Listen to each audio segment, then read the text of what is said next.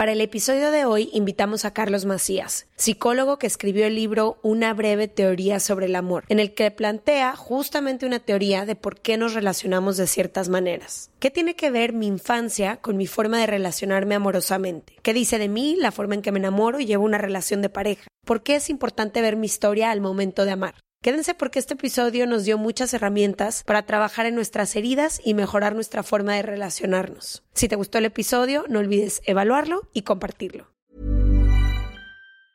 Many of us have those stubborn pounds that seem impossible to lose, no matter how good we eat or how hard we work out. My solution is PlushCare. PlushCare is a leading telehealth provider with doctors who are there for you day and night to partner with you in your weight loss journey. They can prescribe FDA-approved weight loss medications like Wagovi and Zepbound for those who qualify. Plus, they accept most insurance plans. To get started, visit plushcare.com slash weight loss. That's plushcare.com slash weight loss. Ready to pop the question? The jewelers at BlueNile.com have got sparkle down to a science with beautiful lab-grown diamonds worthy of your most brilliant moments. Their lab grown diamonds are independently graded and guaranteed identical to natural diamonds, and they're ready to ship to your door. Go to Bluenile.com and use promo code LISTEN to get $50 off your purchase of $500 or more. That's code LISTEN at Bluenile.com for $50 off. Bluenile.com code LISTEN. From the beginning. Se regalan dudas nace de la infinita necesidad de cuestionarnos todo. Todo. Todo lo que está a nuestro alrededor. ¿Por qué creemos lo que creemos? ¿Qué alternativas hay? ¿De dónde venimos y hacia dónde vamos? ¿Cómo tomar decisiones más informadas? Coexistir para vivir más intensamente sin dejar de crecer. Hemos tenido tantas dudas durante tanto tiempo que te las queremos regalar. Soy Leti Sagún. Y yo, Ashley Franje. Y en este espacio invitamos a expertos, amigos, profesores, gente que queremos y que admiramos, que sabe y no sabe tanto de todo eso que tendríamos que estar hablando.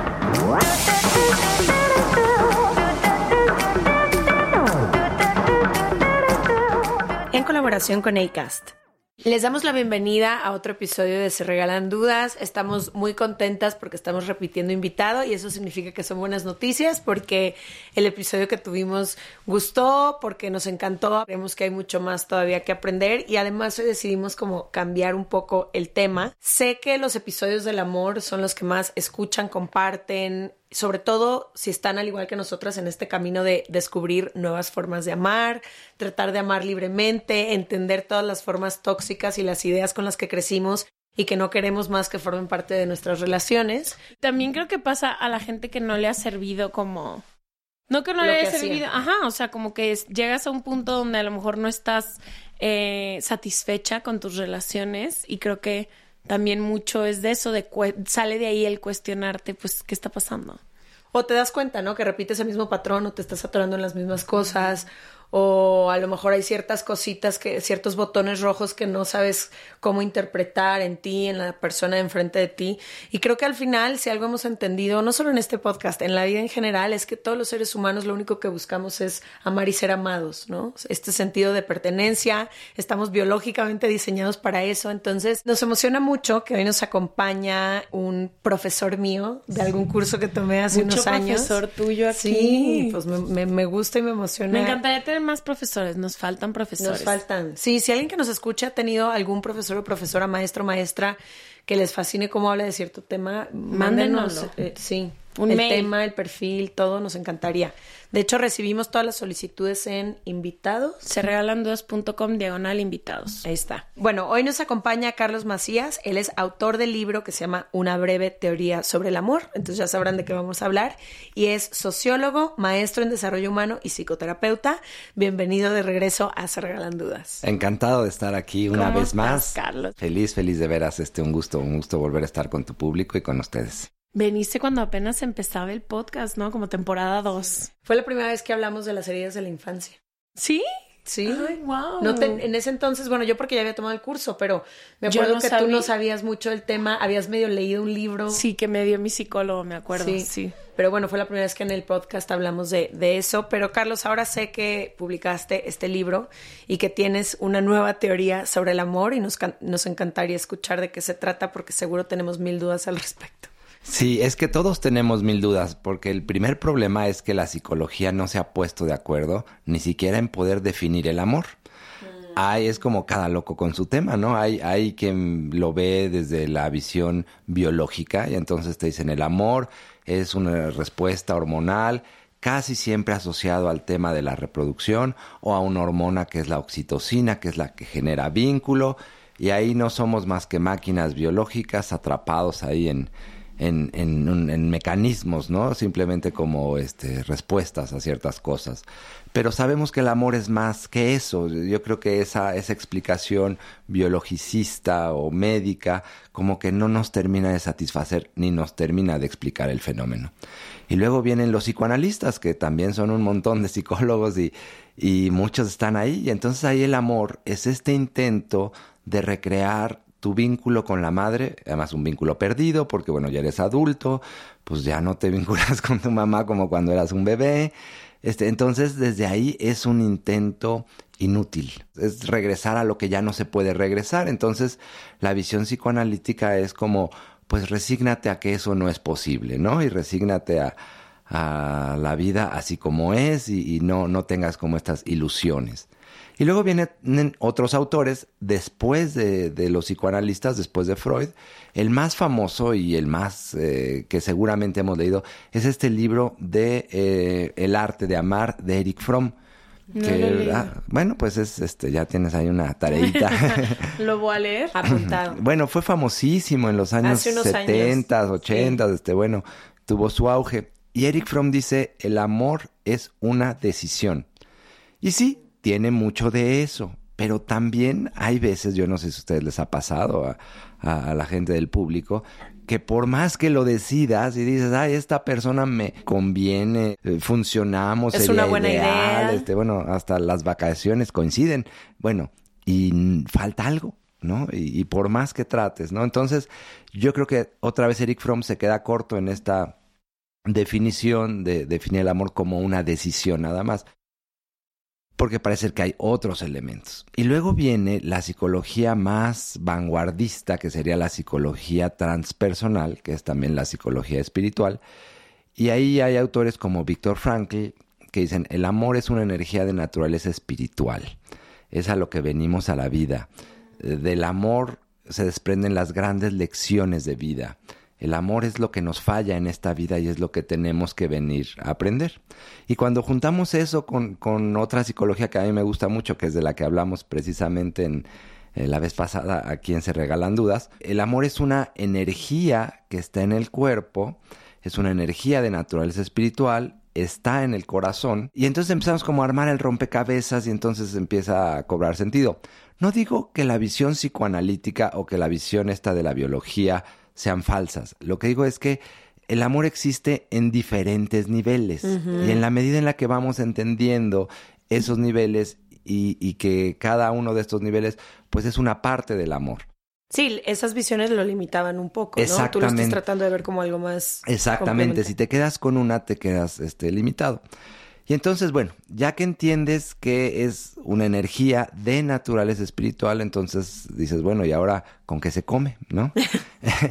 y observando el desarrollo, el desarrollo del niño, el niño necesita un tipo de amor en cada etapa de la vida. Entonces, cuando es muy pequeño, lo primero que necesita cuando llega al mundo, así en el primer momento, es sentirse aceptado, sentir que tiene un lugar. Inclusive desde el embarazo, el niño ya puede experimentar rechazo de parte de la madre o aceptación. Entonces, este, este primer tipo de amor que el niño necesita es ser aceptado. El siguiente, que es estos dos primeros años donde el niño es súper dependiente, es el, el niño necesita poder confiar en que sus necesidades van a ser satisfechas. Necesita poder depender. Luego, el niño pasa a una etapa donde su palabra favorita es no. Yo no sé los que tengan hijos, pero ¿quieres esto? No. ¿Y aquello? No. Oye, te ofrezco. No. Ahí hay que aprovechar y ofrecer cosas para que después no tú, quejas. tú dijiste, tú dijiste que no. Lo que pasa es que el niño, para él es muy importante en ese momento poner límites. Es como una independencia de los padres. Y al poder poner estos límites, pues entonces él, él puede como ir construyendo su, su yo de él, el auténtico. Bueno, entonces hay un momento en la vida en donde necesitamos que ese amor sea respeto O sea, hasta ahí llegas. Entonces yo me amarro las agujetas, yo me visto, yo me pongo el suéter, aunque me lo ponga al revés, pero ahí voy. Luego, ese no se convierte en mira. Y entonces los niños es, mira papá, mira mamá, mira, te enseño, mira, mira, mira. Y es cuando nos chupan toda la energía, es impresionante, nos dejan agotados en esa demanda de atención. Y entonces ahí el amor necesita precisamente reconocimiento, necesitamos ser vistos, necesitamos ser valorados. Y luego pasamos a la siguiente etapa cuando el niño se vuelve seductor y entonces el niño varón se enamora de la mamá y, el, eh, y la niña se enamora del papá y entonces hay una rivalidad, en fin. Ahí lo que necesita es lealtad, porque sin lealtad el amor es un suicidio, ¿no? Si tú te enamoras y vas a ser traicionado, pues van a ser pedazos tu corazón, ¿no? Entonces, bueno, cuando somos niños pasamos por cinco necesidades de amor distintas y después eso se queda para cuando somos adultos como los cinco ingredientes del amor en una relación adulta. La relación adulta pasa exactamente por esas mismas cinco etapas y son esos los cinco ingredientes que están en juego en las relaciones adultas. Entonces, esos son los mismos elementos. El de la traición, pues ni qué decir, ¿no? Que ese es, yo creo que la principal causa de ruptura, ¿no? Pero cada uno de estos ingredientes, sentirnos aceptados, saber que podemos depender de la otra persona, que la otra persona es suficientemente confiable. Y ese, fíjense, ese es muy importante porque a mediano plazo en una relación de pareja generamos una interdependencia y si, y con el tiempo, bueno, si tienes hijos, o si tienes bienes, o si compartes la casa con esa persona, etcétera, si esa persona no es mínimamente confiable, pues vas a vivir en un infierno. ¿Y bien? Entonces, estos son los cinco ingredientes de, del amor de la relación adulta, siempre entendiendo que además el amor es nuestra tarea en la vida. Ahorita Leti dijo que, que era como algo que debíamos hacer. Y sí, si tenemos ojos, pues debemos de ver. Si tenemos oídos, pues nuestros oídos quieren oír y nuestras piernas quieren caminar. Nuestro estómago quiere comer, nuestro cerebro quiere comprender y nuestro corazón quiere amar. Y pregunta, o sea, tengo muchas dudas, pero la primera es, partiendo del que decías que la definición de que el amor es una decisión, se te hacía que quedaba un poco corta, no son estos cinco pilares cosas que decides. O sea, tipo, ahorita que pienso en traición, ¿no? Haz de cuenta, es una decisión, ¿no? La mayoría de las veces todo el mundo tenemos la oportunidad de traicionar a nuestra pareja múltiples veces durante nuestra vida, de todo tipo, ¿no? Desde traición a nivel familiar, a nivel amigos, pero también entre con otra persona. O sea, como que creo que sí es una decisión, o corrígeme si no estoy, también estas cinco cosas, ¿no? O sea, a lo mejor la admiración, por ejemplo, creo que es algo que no sé si se da o se trabaja, pero tipo la traición se me hace como algo muy que sí es una decisión. Pero bueno, no sé si todo el mundo pueda decidir sobre su acción. A ver, no, yo creo que sí podemos. Lo que pasa es que no queremos, nos hacemos este guajes, ¿no? Pero eh, sí, sin duda estas cinco actitudes eh, están asociadas a la voluntad y a decidir comportarte de esa manera, sin ninguna duda. El asunto es de dónde viene, o sea, de dónde viene la lealtad, por ejemplo. Y ahí está este autor maravilloso que se llama Hellinger, que habla de las constelaciones familiares, que bueno, por la cara ah, que hacen veo que ya han platicado de eso.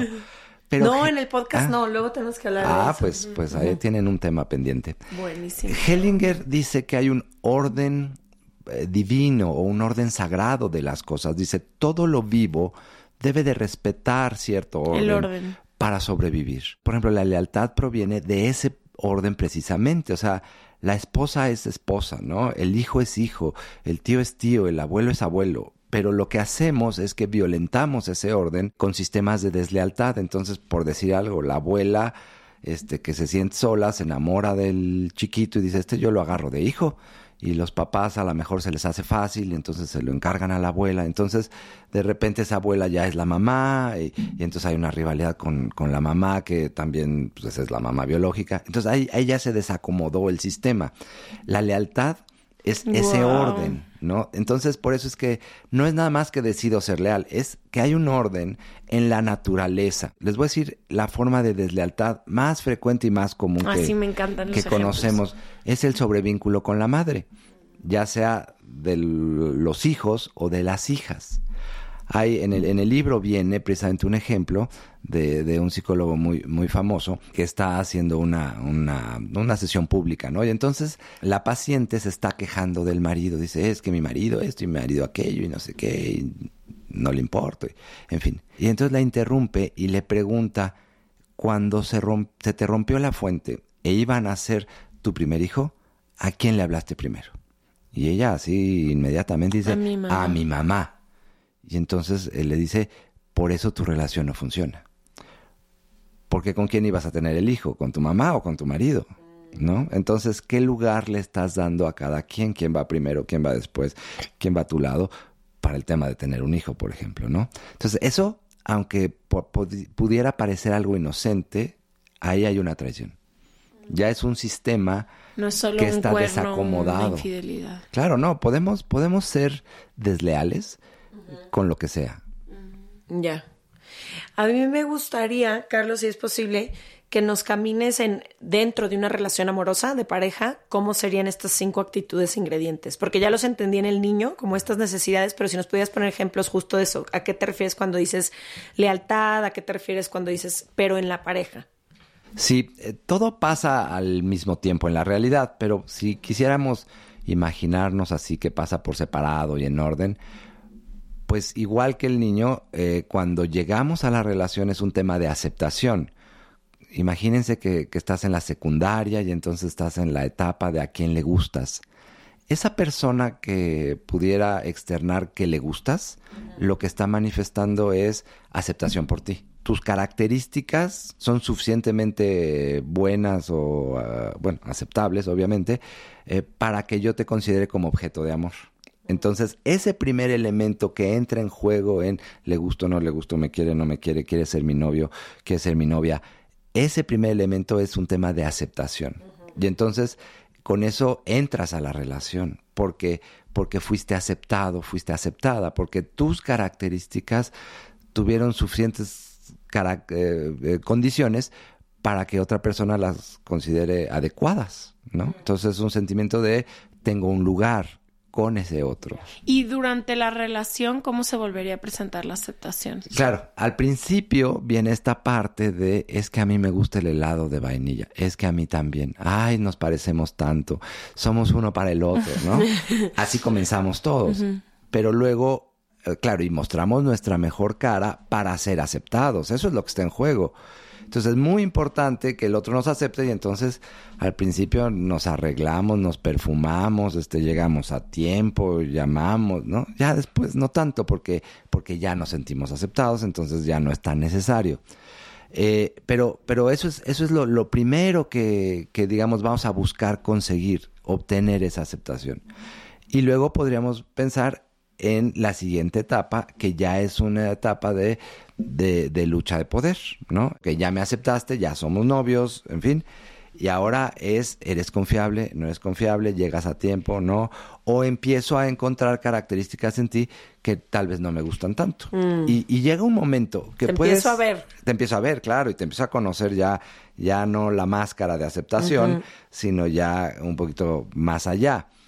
Y entonces, y esto es una decisión que tenemos que tomar, y esta es, esta es la parte que yo creo que tiene más este componente de Eric Fromm, de que es una decisión. Esta, esta primera es definitivamente, puede ser a la semana o puede ser 50 años después, pero es, conozco a fondo tus características, las tomo o las dejo. El paquete completo, porque lo que todos hacemos, y eso es una causa de conflicto en la relación, es que me gustan unas cosas de ti, pero otras no las soporto. Entonces, quiero cambiar. te quiero cambiar. Y, todo el día estoy. Y ahí me quedo. Y hay parejas que se la han pasado 50 años peleando por la misma cosa. Mm. ¿Por qué? ¿Y por qué siguen peleando por la misma cosa? Porque no, han aceptado. Decir, a ver, mi pareja no tapa la pasta de dientes. Ya, está bien. Esa es mi pareja. Sí, sí, y si yo no soporto eso, pues me compro mi propia pasta y cada quien su pasta y ya no hay problema, ¿no? Pero si sigo luchando y luchando y luchando, es que nunca terminé de, aceptar. Y hay que recordar que, que, las personas son un paquete completo. Vienen virtudes y defectos juntos, en la misma envoltura. Al mismo tiempo. Y unas cosas junto con las otras. Ahora, la gente sí puede cambiar, pero cuando ellos lo deciden, no cuando otro nos lo exige. Millions of people have lost weight with personalized plans from Noom, like Evan, who can't stand salads and still lost 50 pounds. Salads, generally, for most people, are the easy button, right? For me, that wasn't an option. I never really was a salad guy. That's just not who I am. But Noom worked for me. Get your personalized plan today at Noom.com. Real Noom user compensated to provide their story. In four weeks, the typical Noom user can expect to lose one to two pounds per week. Individual results may vary. A lot can happen in the next three years. Like a chatbot may be your new best friend. But what won't change? Needing health insurance. United Healthcare Tri Term Medical Plans are available for these changing times. Underwritten by Golden Rule Insurance Company, they offer budget friendly, flexible coverage for people who are in between jobs or missed open enrollment. The plans last nearly three years in some states, with access to a nationwide network of doctors and hospitals. So, for whatever tomorrow brings, United Healthcare Tri Term Medical Plans may be for you. Learn more at uh1.com. Este mes, Leti y yo nos tomamos unas merecidas vacaciones. En lo personal, necesitaba un tiempo de desconexión para estar solo conmigo y con las personas que quiero. Uno de los planes que hicimos fue ir a uno de mis lugares favoritos, el mar. Por eso decidí comprarme un traje de baño lindo, protector solar y algunas otras cosas que quería llevarme a la playa. Después de comprar lo que necesitaba, usé una app que se convirtió en mi más grande aliada, porque me regresó dinero en efectivo y me recompensó por muchos de los gastos que hice. La app se llama Hypora y es muy sencilla, rápida y segura de usar. Hybora me ha regresado dinero por comprar en tiendas como Lowell's, Macy's, Sephora, Best Buy y mucho más. Tú también puedes empezar a usarla y recibir dinero por comprar desde comestibles hasta artículos del hogar y de belleza. Lo único que tienes que hacer es agregar tus ofertas en la aplicación, subir tu recibo y listo. Obtendrás dinero real que podrás depositar a tu cuenta bancaria, PayPal o tarjetas de regalo. Si tú también quieres aprovechar estos beneficios, en este momento, para ti que eres parte de nuestra comunidad, Hybora ofrece 5 dólares por solo probar Hybora usando el código DUDAS cuando te registras. Simplemente ve a la Apple Store o a Google Play Store y descarga la aplicación Hybora, completamente gratis para comenzar a ganar dinero en efectivo y use el código DUDAS. Eso es I-B-O-T-T-A en App Store o en Google Play con el código DUDAS. Oye, es súper violento estar tratando de cambiar a alguien todo el tiempo. A ver, entonces esa es una, ¿no? Que es la aceptación. Y luego... La segunda es este, esta parte de ser confiables. Los ¿Qué significa ser confiable? Sí, los psicoanalistas hablan de constancia objetal. Porque, ok, el niño está fusionado con la madre cuando está dentro del útero, es parte de la mamá. Y todas sus necesidades están satisfechas automáticamente. Cuando el niño rompe con la mamá y nace y se separa de ella, entonces necesita que la mamá sea confiable, que la mamá, porque la mamá se aleja y regresa. Y entonces el niño llora, entonces la mamá viene, ¿no? Entonces, tiene hambre y se acerca. Es, exacto, tiene frío, necesita que lo cambien, ¿no? ¿Con qué oportunidad la mamá atiende esas necesidades? En la relación adulta, pues como todos somos interdependientes, pues si me dijiste a las cuatro, yo te espero a las cuatro. O si dijiste que este, ganabas 10 pesos, pues espero que ganas 10 pesos, ¿no? Todas esas cosas que te hacen alguien de, en, quien se puede confiar, ¿no? Que si te voy a esperar a que llegues, pues vas a llegar. Que si me dijiste que íbamos a ir al cine, pues vamos a ir al cine, que, etcétera, ¿no?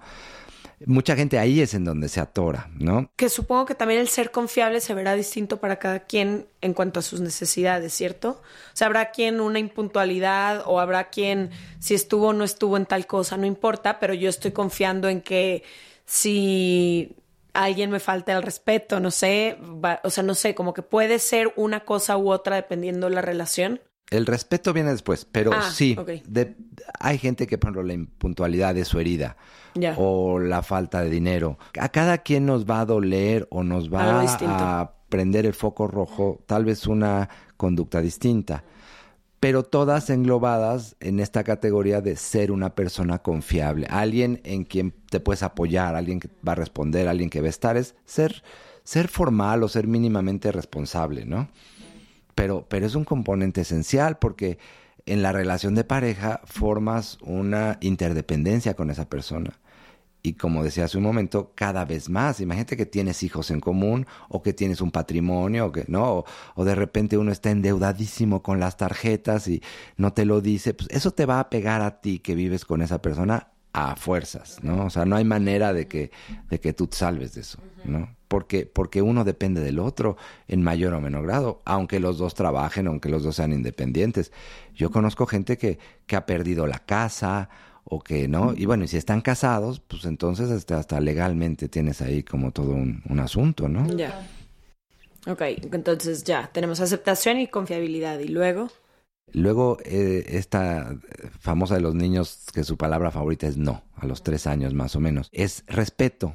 No respeto socialmente entendido, es este respeto a, a que tú tienes que entender que yo tengo derecho a decir que no. Y aquí, bueno, ya son novios, ya se dieron cuenta que a los dos les gusta el helado de fresa, ya se dieron cuenta que si quedan a las cuatro, llegan a las cuatro y van al cine y, en fin, o sea, hay una formalidad. Entonces, entonces dices, ay, pues empieza a abrir tu corazón, porque decía yo, el amor es una energía.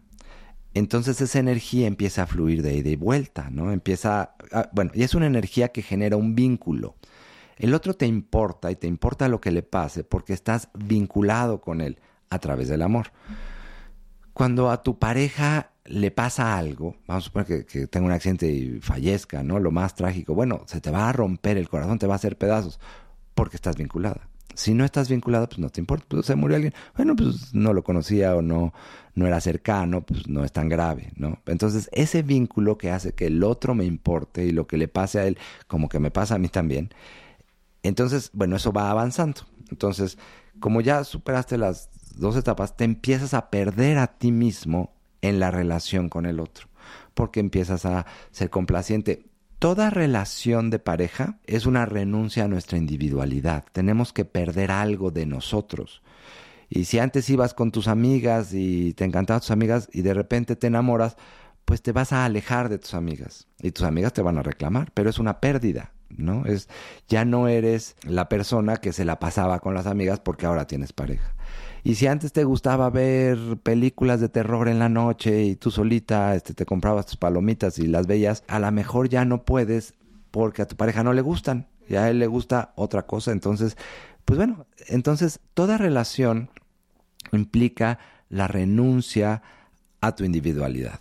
Pero llega el momento que tienes que poner un freno, entonces rescatas tu individualidad, entonces tienes que decirle a la pareja, hasta aquí, esto no lo voy a dejar. Telenovela de las seis la voy a seguir viendo, ¿no? Y el otro tendrá que respetar ese límite que tú estás poniendo. Aquí hay que tener cuidado porque la relación de pareja se construye no a base de nos, sino se construye a base de sis, ¿no? O sea, yo te digo sí, yo cedo, voy cediendo y entonces vamos construyendo pero en algún momento tengo que poner un límite. En algún momento tú tienes que entender que yo tengo derecho a decir no y a conservar mi individualidad y a no perderme en la relación.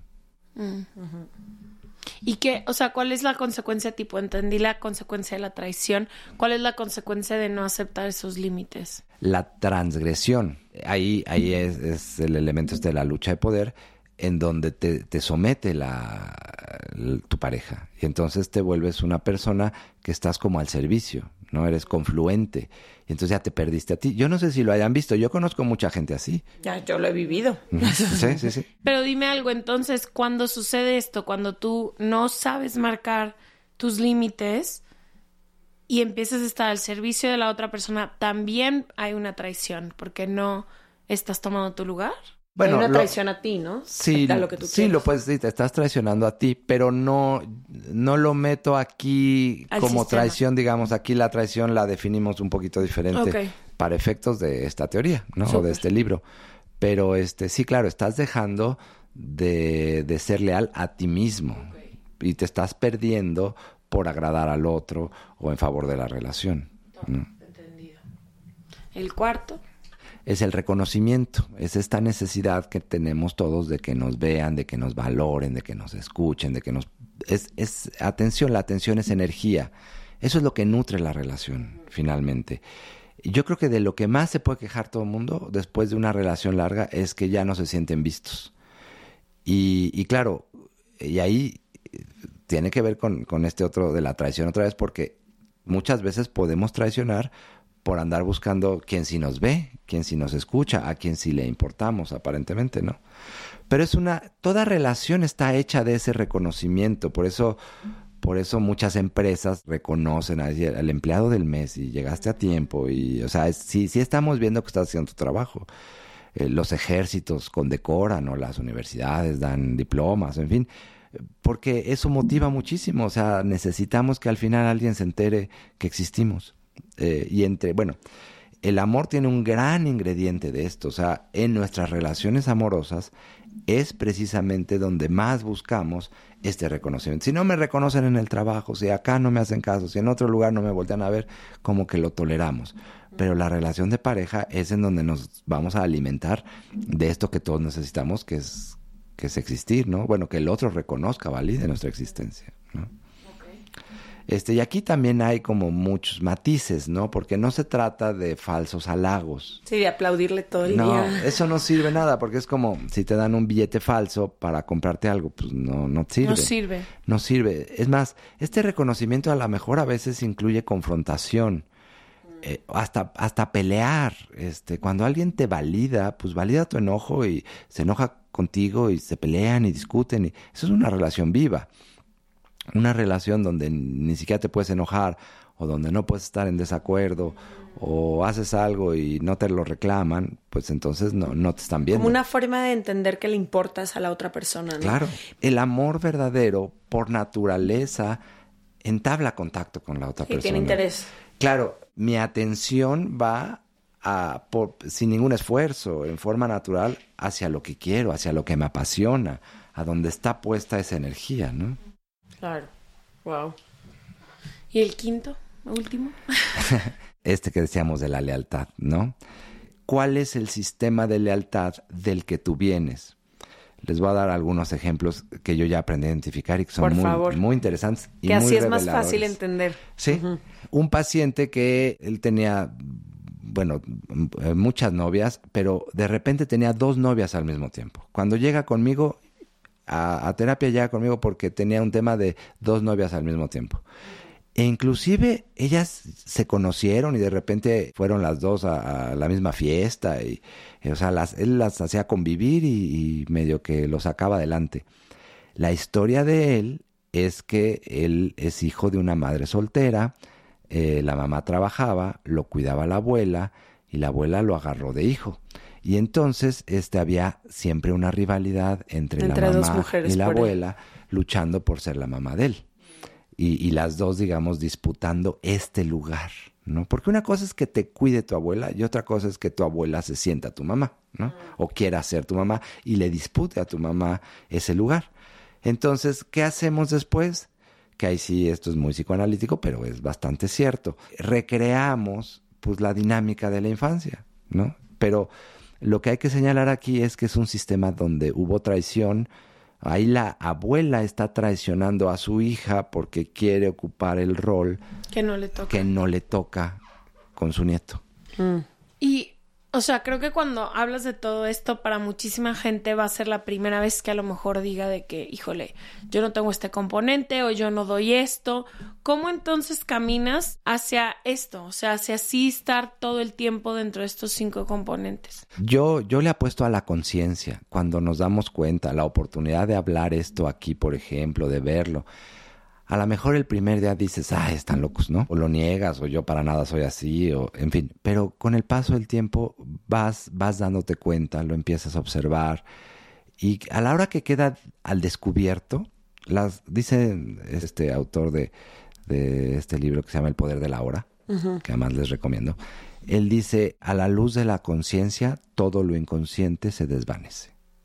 ¿No? Sí, ya eh, que lo ves no puedes dejar de verlo. Ya que lo, exactamente, y entonces ya no lo harás así como lo hacías antes, porque ya lo viste y ya sabes de dónde viene y, ya no te puedes autoengañar. Oye, Carlos, ah, ¿ibas a dar otros ejemplos de deslealtad o ya no? Bueno, hay muchísimos.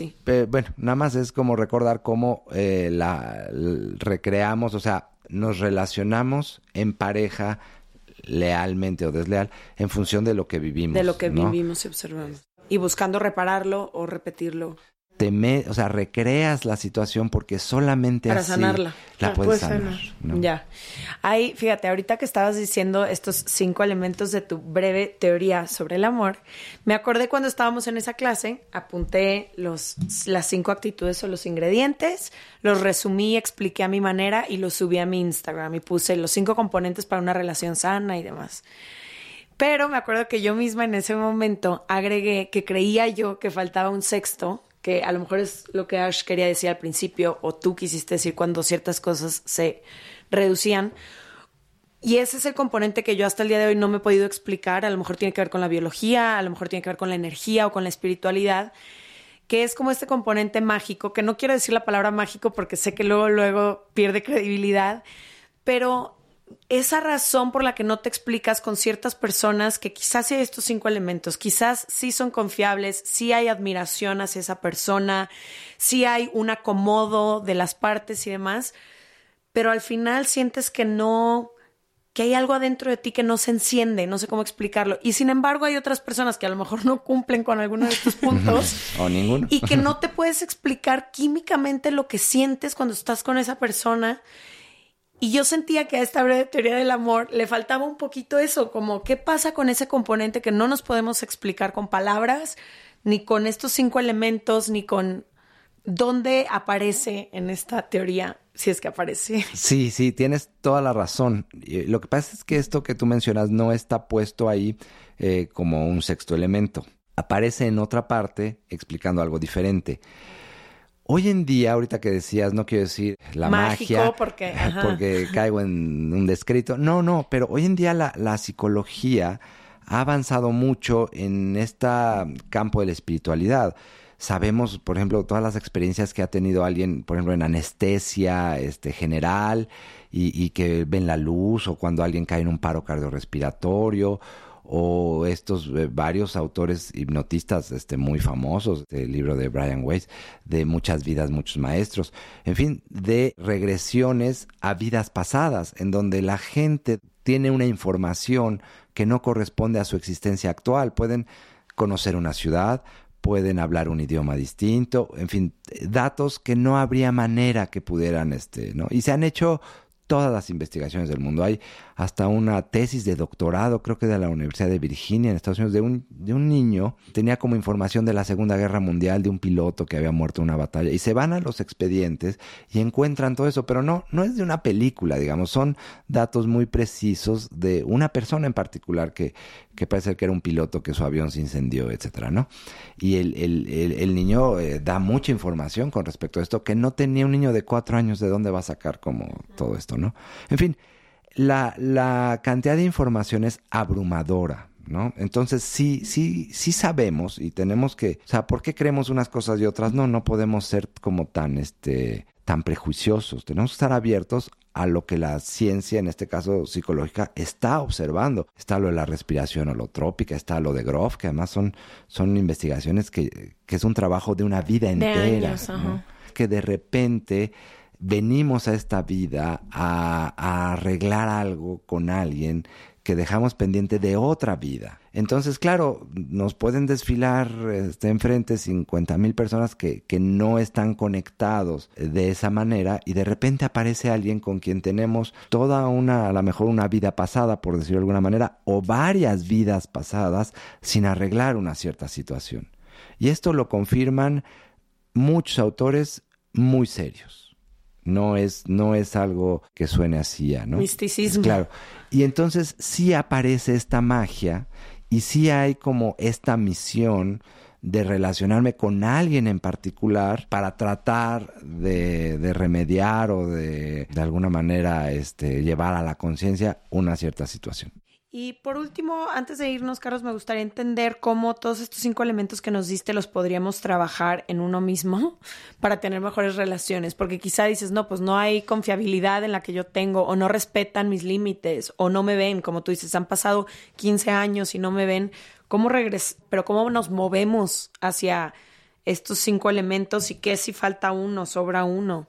Sí, yo creo que hay, eh, eh, primero considerar que es una calle de doble sentido, porque hay un riesgo, es te ando viendo a ti y te pongo la lupa a ti y entonces, a ver, ¿me estás aceptando? ¿Eres confiable? ¿y yo? Porque son de, de vuelta, es soy confiable, soy aceptante, soy leal, soy este, reconozco a la otra persona, le pongo la suficiente atención, respeto cuando me dicen que no. Es muy importante de ida y vuelta, los tengo que revisar en mí y, trabajarlos con la pareja. Ahora, le quiero decir a todo el mundo, esto es muy importante, perfecto no, existe. Existen temas a trabajar, a que la pareja puede dialogarlos, le echen ganas, aquí hay una guía de cinco puntos que seguramente les van a ayudar pero así de este, se ando buscando este que ya venga todo en perfección y... las relaciones de pareja son juegos de armar. Se construyen. Se construyen, exactamente. y aquí hay, bueno, aquí hay un material que, que, va a ayudar un poco, pero, pero no es, el, el, el libro no tiene un espíritu de enjuiciar, ¿no? Porque todos fallamos en esas cinco, porque nadie venimos de hogares perfectos y a todos se nos barre algo, ¿no? Muchísimas gracias, Carlos. Te agradezco muchísimo que hayas venido a hablar de eso. Creo que es, no sé, muchas veces creemos que el amor y las relaciones que nos gustan, en las que nos sentimos a gusto, pues se dan un poco por añadidura. ¿Sabes cómo? Y cuando dices estas cinco cosas, yo digo, ¿cuántas veces eh, dentro de mis propias relaciones no construyo o practico el respeto, la lealtad, o sea, como muchas de las cosas que a veces decimos, bueno, pero es que ya tenemos el componente más importante que es que nos gustamos, ¿no? Y que hay esa chispa y que con eso tengo. Y es como, sí, pero para vivir una vida o para durar ciertos años con una persona, sí tienes que estar practicando esto todo el tiempo. Eh, sí, sí, ese es, ese es el, espíritu, llevar un poquito de conciencia a esto. Yo les agradezco muchísimo estar aquí, este, yo feliz de la vida de estar en este espacio que, que quiero tanto. Gracias. Muchas gracias. Y les dejamos los recursos de los libros que mencionaron, también del libro de Carlos por si lo quieren leer en sergalandudas.com diagonal suscríbete y nos vemos el próximo. Gracias.